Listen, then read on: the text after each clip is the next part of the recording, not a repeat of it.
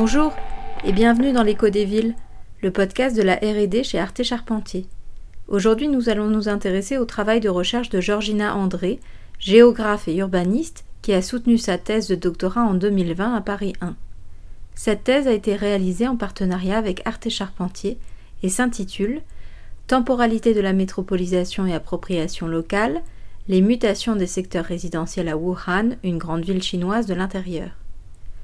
Dans l'épisode précédent, Georgina André présentait le contexte de sa thèse et le cadre de son sujet d'étude, à savoir la ville de Wuhan et ses particularités de développement à l'heure d'une urbanisation galopante. Bonne écoute Épisode 2 Euh, si on revient du coup sur la question de la stratégie de développement urbain, est-ce que vous pouvez nous expliquer, euh, vu la rapidité justement du développement euh, de la ville, comment ça fonctionne? Est-ce que c'est les mobilités qui sont installées en, premier lieu et ensuite des espaces résidentiels? Enfin voilà, quelle est la structuration et peut-être quels sont les acteurs principaux qui permettent le développement de cette stratégie urbaine? Il y a quelque chose qu'on a abordé, mais pas de manière très directe, c'est la question du local. Mhm. Bon, le local, c'est toujours une subdivision par rapport à un ensemble. Hein. Donc après, euh, la question de l'échelle du local, elle est compliquée parce que c'est, plus un rapport qu'autre chose. Mais, euh, mais disons que dans ce système urbain dont je vous ai parlé, hérité de grandes usines, euh, de fort poids de bourgs initiaux, qui sont les trois villes de Wuhan, c'est-à-dire, mhm. euh, pour les nommer, on va quand même les nommer Hanyang, Hanko et Wuchang, qui sont quand même euh, historiquement des, villes quasiment autonomes. Euh, donc pour ne citer que ces acteurs-là, les universités de Wuhan aussi, qui sont extrêmement puissantes et extrêmement nombreuses. on a une population étudiante de quasiment un million de personnes à Wuhan. Donc, il faut savoir que tout ça, ça fait des acteurs extrêmement importants mm pour le territoire chinois, ce qu'on appelle des hum, socialistes landlords, euh, pour reprendre euh, une expression, des gens qui en fait gèrent euh, du foncier, gèrent des espaces, des activités économiques, et avec lesquels la municipalité ne cesse de négocier. Hmm. Donc en fait, j'ai envie de dire la structuration de ce système urbain, il y a une sorte de plan qui va se faire dans ce gouvernement municipal, c'est-à-dire à, l'échelle de la municipalité, en concertation avec les différents arrondissements qui composent cette municipalité, qui du coup vont faire part de leur velléité, leurs intentions de développement à la municipalité, un espèce d'arbitrage collectif qui va se faire en fait en permanence et qui se fait sur la base des investissements hyper structurants type euh, métro. Hmm. Parce qu'au fond, le métro va devenir quasiment un instrument de négociation pour la municipalité par rapport aux velléités des arrondissements. Hmm. En leur disant, ok, vous voulez tous avoir un CBD, donc on va avoir 12 CBD à Wuhan. Le problème, c'est que vos CBD, s'ils sont desservis par rien, ça va peut-être pas marcher. Donc on va essayer de les mettre dans un temps qui correspond peut-être au calendrier des investissements du métro. Donc il va y avoir cette espèce de processus de négociation euh, interne déjà juste au point de vue institutionnel et politique à Wuhan. Mhm. Et après, ce même processus de négociation avec l'ensemble des acteurs qui interviennent dans le développement urbain, mhm. très directement. Donc on parlait des, usines. Les usines aujourd'hui, c'est des promoteurs immobiliers. Mhm. Elles ont toute une branche de promotion immobilière où, parce qu'elles sont propriétaires d'énormes pans fonciers du fait de cette histoire dont j'ai parlé socialiste. Et donc elles vont être à même de développer des portefeuilles de projets extrêmement importants euh, et extrêmement aussi centraux à Wuhan. Mm, mm. Et donc la municipalité n'aura de cesse de négocier avec eux. Elle va négocier aussi avec les universités. Il y a des histoires de négociations entre la municipalité et l'université de Wuhan, par exemple, sur le passage du second périphérique. Il y a, il, ne cesse de négocier. Puis il y a aussi la question, bien sûr, on n'en a pas parlé, des promoteurs immobiliers, qui sont des nouveaux acteurs, mais extrêmement puissants en Chine. Donc il y a des promoteurs immobiliers nationaux, il y a des promoteurs immobiliers locaux avec lesquels la municipalité travaille. Et donc en fonction du projet, de son intérêt, de sa localisation, de sa complexité, on va dire soit la municipalité a la main haute pour décider de comment les choses seront faites, soit c'est pas qu'elle a la main basse, soit c'est qu'elle va devoir faire avec les intérêts du promoteur euh, au mieux des intérêts du promoteur pour être sûr que le projet soit fait, financé et livré. Mhm. Et donc il y aura ce processus de négociation perpétuelle dans ce système urbain. Mhm. Et pour vous donner un exemple, je parlais avec euh, le directeur du bureau de l'urbanisme et je lui disais mais ça vous inquiète pas en fait euh, le fait que vous fassiez des schémas directeurs qui sont périmés mais au moment même où vous les approuvez c'est déjà fini parce que votre urbanisation et vos processus ils vont tellement vite que finalement ce schéma ne- ne- ne- n'encadre rien.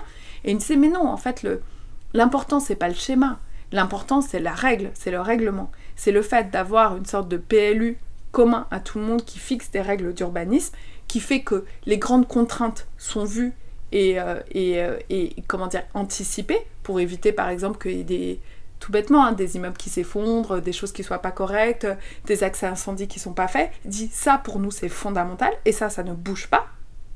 Le PLU de Wuhan ne bouge pas. En revanche, les schémas directeurs, ça bouge tout le temps et c'est normal parce que pour nous, c'est un peu un exercice de négociation collective et de faire remonter l'information. Donc plus ça bouge, plus c'est en mouvement, mieux c'est parce que plus on fait remonter de l'info et on sait ce qui se passe dans les arrondissements. Hmm. Et du coup, si on redescend à une échelle euh, un, tout petit peu plus, plus fine, euh, alors je sais plus exactement le terme à employer, si c'est euh, quartier résidentiel ou...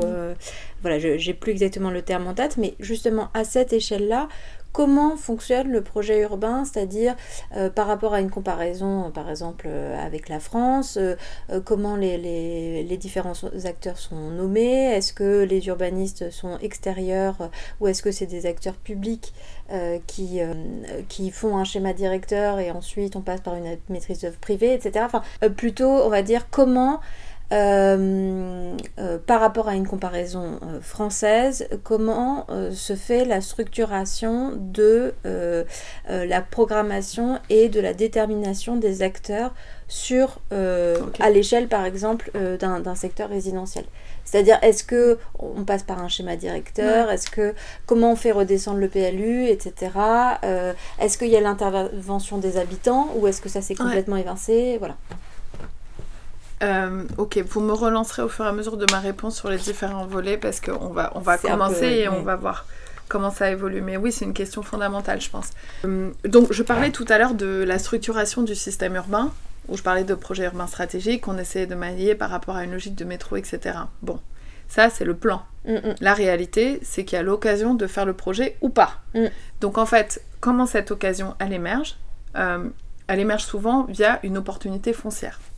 Comme c'est extrêmement compliqué, tout le monde a le même problème, de faire du renouvellement urbain, il faut qu'il y ait une opportunité foncière.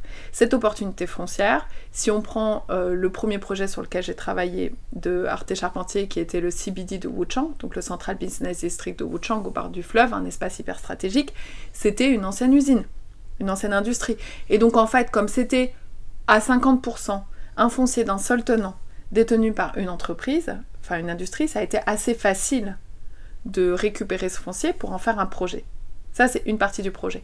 L'autre partie du projet, qui est en fait un secteur euh, qui était plus résidentiel à l'origine, donc avec une dynamique de renouvellement urbain beaucoup plus compliquée, est passé par un processus, effectivement, on mentionnait les habitants tout à l'heure, de relogement.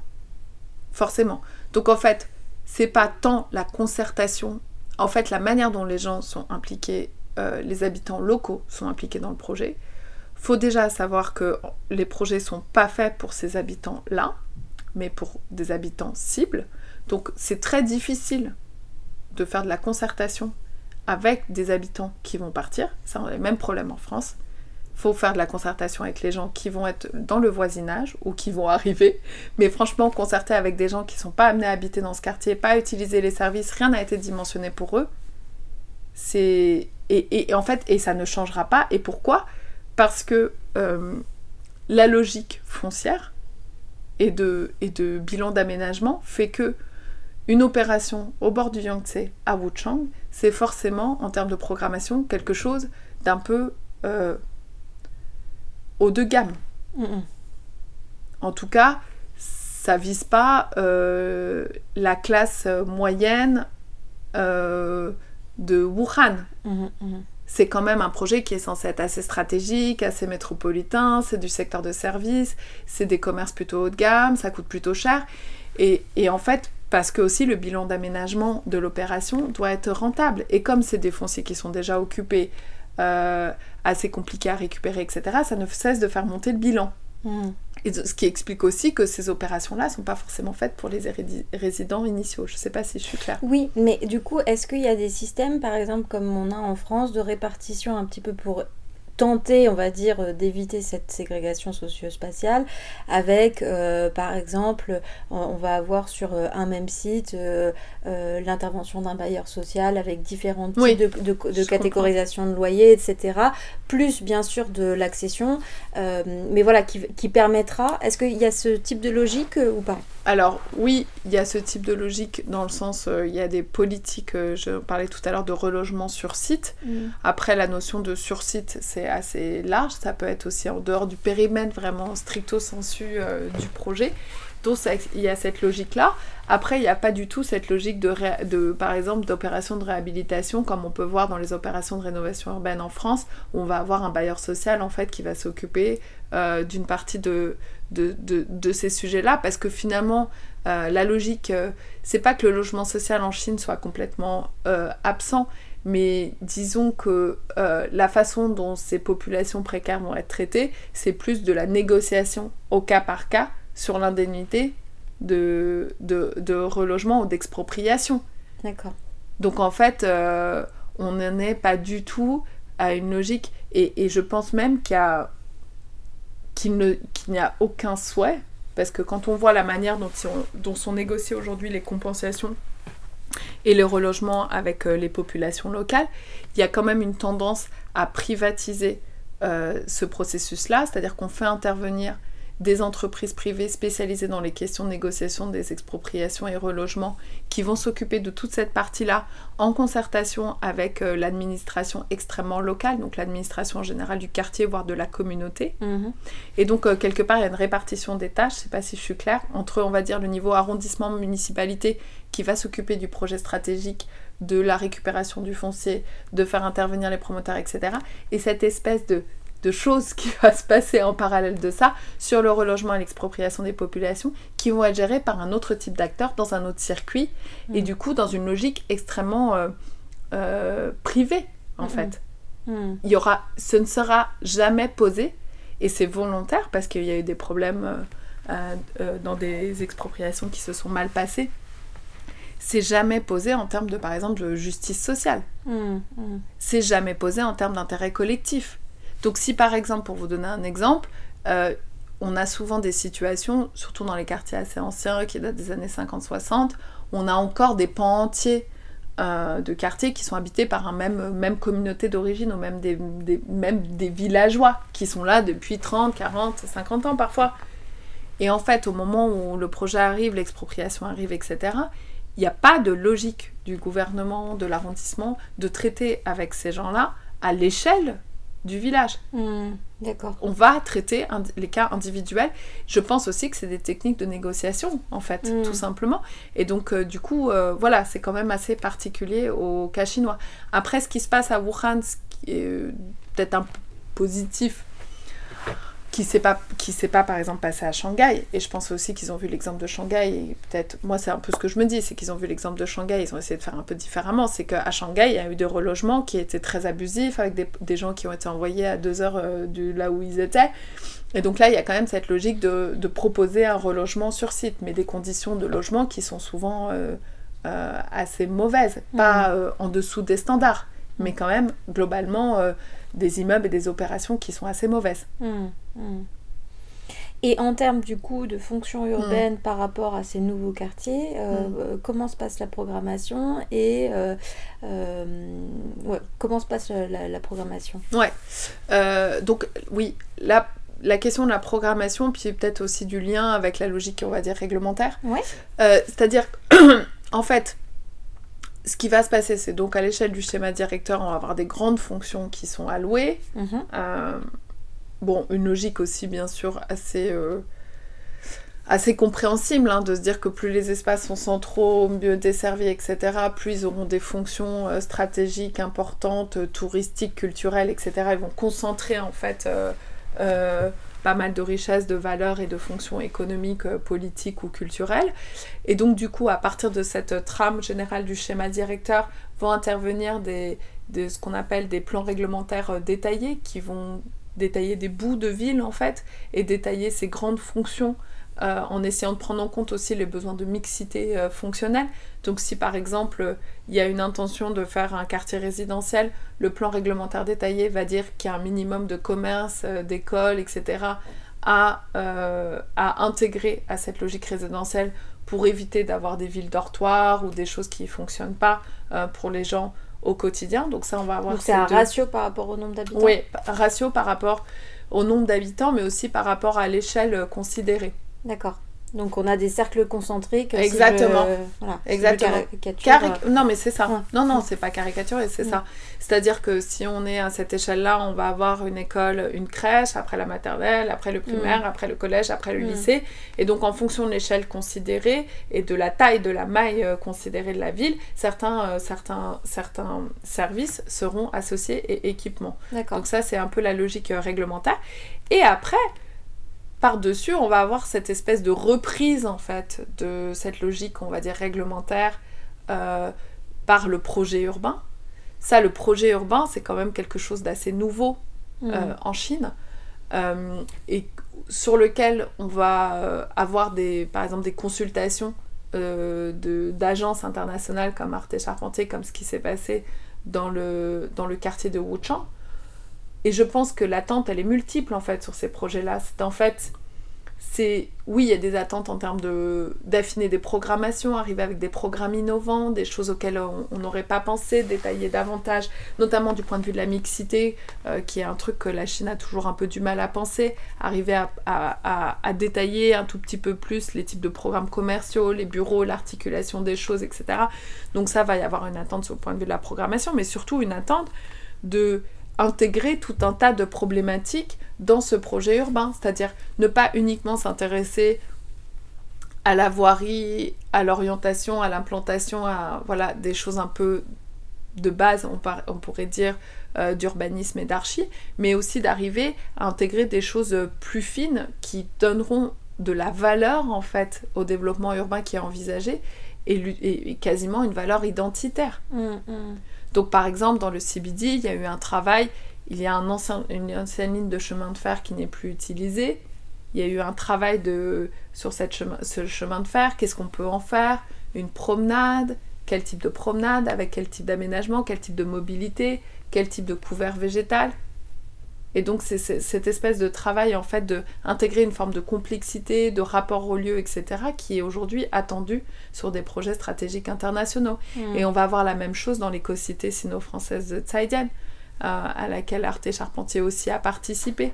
C'est moins une attente en termes de programmation qu'une attente en termes d'un fonctionnement urbain hmm, hmm, qui sortira un peu de cette logique, euh, comme on dit souvent en Chine, de la photocopieuse. Justement, j'avais envie qu'on parle peut-être plus d'une fonction euh, particulière euh, qui est celle du commerce notamment. Il y a un moment dans votre thèse, vous faites une comparaison entre trois centres commerciaux qui ont été euh, réalisés en, je crois, l'un c'est 97, l'autre 2007 et l'autre 2017. Enfin voilà, sur trois décennies différentes et vous montrez un peu l'évolution qu'il y a euh, justement dans l'intégration de euh, ces centralités commerciales euh, au sein des quartiers et comment aujourd'hui elles sont pensées justement de manière plus... Enfin vous parlez notamment de la question de l'anonymat que je trouvais assez intéressante. Donc voilà, j'aurais bien aimé... J'ai adoré aussi de me plonger dans ces problématiques-là parce que... Bon, le commerce, c'est fondamental pour la ville. Hein. Ça, je pense qu'on peut tous se le dire. Après, euh, la question, c'est l'évolution de ces formes de commerce qui est assez intéressante. Donc, euh, si on prend le cas de Wuhan, quand je parlais de la ville des Qing, on voyait bien qu'il y avait des rez-de-chaussée commerciaux qui étaient en articulation avec le fleuve. Donc, au fond, euh, les marchandises arrivaient sur le fleuve, elles étaient débarquées, et on avait des rues entières qui se structuraient comme des places marchandes au rez-de-chaussée, avec des marchands qui habitaient à l'étage. Et donc, par exemple, il y avait une rue où on traitait le sel, une rue où on traitait le thé, etc. Et donc, en pendant très longtemps, euh, en Chine, en tout cas à Wuhan, c'était clair, il y a des spécialisations par rue. sur du commerce qui n'était pas forcément euh, pour les consommateurs finaux, pour les, pour les usagers comme on les appelle, mm, mm. ou pour une expérience particulière. C'était du commerce de, de, gros, demi-gros. De, voilà, de gros et de demi-gros, avec euh, effectivement articulé à cette logique du fleuve et des transports euh, routiers, etc. Bon, ça c'est en train de progressivement disparaître à Wuhan. Et ce qu'on voit effectivement apparaître, c'est la logique du centre commercial. Mm, mm. Et en fait, le centre commercial, ce qui est intéressant euh, de constater en Chine, c'est que ce centre commercial est en train de devenir un espace public. Mm. Alors que c'est assez intéressant parce que c'est pas public au sens où c'est géré par euh, privé, que, euh, que c'est encadré, que même en termes de forme, etc., c'est fermé, il y, a des, y a des logiques sécuritaires à l'entrée, etc., mais que c'est en passe de devenir des espaces publics parce que finalement, l'espace public-public euh, de la route et ses abords n'est pas forcément euh, très plaisant et agréable en Chine. en tout cas, personne. Ils essayent de se l'approprier pour, pour, pour le rendre plus plaisant, planter des arbres, etc. Mais dans le climat wuhanais, on va dire, très froid en hiver, extrêmement chaud en été, le centre commercial devient l'espace public. Donc les gens déambulent dans le centre commercial. On peut tout à fait voir des gens qui s'assoient dans des cafés sans rien commander. je veux dire, c'est ce genre de, choses-là qu'on voit arriver. Et donc, progressivement, euh, par rapport à cet objet-là qui est arrivé, cette forme en fait du môle, ce qu'on peut constater, c'est qu'effectivement, il est en train de muter du coup. Euh, et ça, c'était cette étude euh, à laquelle vous faites référence, où je comparais l'évolution de trois centres commerciaux. Et effectivement, ce qu'on voit de plus en plus aujourd'hui, du fait aussi du développement d'Internet, et de l'e-commerce qui est extrêmement fort en Chine. Mm, Rien mm, à mm. voir avec ce qui peut se passer ici. Je veux dire, euh, oui, eux, ils ont une combinaison à la fois e-commerce et puis réseaux sociaux où on paye tout par WeChat. Euh, et puis surtout de logistique urbaine. La mm. clé, c'est la logistique urbaine. C'est, c'est-à-dire les livreurs, ils sont payés au lance-pierre. Euh, il y a le développement de plein de, de micro-centres de logistique urbaine au sein même du tissu urbain. Je vous parlais de tous ces espaces vétus dans lesquels les gens habitent, mais qui deviennent aussi des endroits juste de gestion du stockage de cette logistique urbaine. Donc en mm. fait, tout s'organise au plus près de ce qu'on appelle l'économie de proximité dans cette dans cet e-commerce, qui fait que effectivement, on commande un café sur internet et on l'a livré à la maison au bout de 10 minutes. Mm. Donc en fait, ça re-questionne complètement l'organisation de la fonction commerciale en ville. Et donc du coup, ces grands centres commerciaux euh, se réinventent et propose de plus en plus parce que qu'est-ce qui motive les gens à sortir de chez eux maintenant? C'est de surtout quand on habite en Chine dans des grandes unités résidentielles ou si on a euh, la capacité, on a souvent un parc à l'intérieur, voire une crèche, voire je sais pas quoi, etc. On parle pas trop de gated communities, mais enfin quand même un petit peu. Est-ce qu'elles sont fermées Elles sont fermées, ouais, ouais. Donc on pourrait Bon, après, ça, ça c'est encore une autre discussion, peut-être qu'on l'aura, mais. Mm, mm. Euh, donc, c'est quand même un peu des formes de gated communities. Mm. Euh, du coup, Qu'est-ce qui motive les gens à sortir de ça? Eh bien, la promesse d'une expérience et cet mm. anonymat. Mm, mm. C'est-à-dire sortir d'une logique de voisinage, sortir d'une logique de la, de sa communauté pour aller dans quelque chose d'anonyme, euh, donc dans lequel on va vivre une expérience. Ça peut être seul, ça peut être à plusieurs, et ça peut recouvrir plein de types particuliers. Il y a aussi euh, beaucoup de, de cours euh, de soutien scolaire, d'activités pour les enfants qui se passent dans les centres commerciaux. Pourquoi? Parce que les centres commerciaux sont sécurisés, euh, pas, de, euh, pas de voitures, etc. Donc euh, c'est des environnements qui sont extrêmement sécurisants, on va dire, pour les parents avec les enfants. Et donc beaucoup, beaucoup d'activités sont aujourd'hui proposées à destination des enfants. Donc on voit effectivement ces logiques de restructuration, on va dire, de, de ces centres commerciaux à l'œuvre. Mm. Oui, c'est très intéressant parce que, de manière plus, euh, on, a d'autres exemples à l'international, euh, euh, notamment, je pense au Brésil, où il y a cette question de la composition du centre commercial qui devient un espace public pour des questions notamment de climat mm. et, et d'accès au climat, et puis cet espace qui peut devenir euh, même parfois, alors là c'est pas le cas en Chine, mais un lieu d'émancipation, j'ai deux exemples en tête euh, sur deux articles, là au Maroc et là en Arabie Saoudite, où en fait on se rend compte que finalement ce sont des lieux euh, d'expérience et de liberté pour les femmes qui n'ont pas accès à l'espace public. Alors là finalement on n'est pas, on pas du tout dans la même thématique, mais le fait d'avoir moins accès à l'espace public pour des questions climatiques et du coup de réintégrer l'espace du centre commercial pour de, nouveaux mm. usages et de nouvelles fonctions, je trouve que y a un lien qui est. Mais euh, quand vous parlez de ça, ça me fait quand même penser. J'en ai, un peu, je l'ai un peu abordé dans ma thèse, c'est la question de l'apprentissage de la modernité urbaine. Mm-hmm. Euh, qui est un peu à l'œuvre dans tous ces nouveaux espaces. Parce que, en fait, ce qui est quand même assez intéressant, c'est que toute cette, euh, cette proposition de mobilité, c'est-à-dire celle qui fait qu'on va prendre le métro, aller dans un centre commercial ou une rue piétonne commerçante et, et faire quelque chose là-bas, à chaque étape est encadrée euh, par des règles de bien vivre collectivement dans des espaces anonymes. Mm, mm, mm. Et donc on a plein de règles de bienséance, etc., qui ponctuent tout le trajet jusqu'à la fin. Et c'est une sorte d'apprentissage de, cette modernité urbaine et qu'on qu'on vit du coup euh, de manière épisodique. Euh, le week-end, peut-être une fois par mois, on sort de sa communauté, on vit ça, et, du coup, c'est ce que je disais à un moment dans un de mes articles, on devient un peu métropolitain à temps partiel, quoi.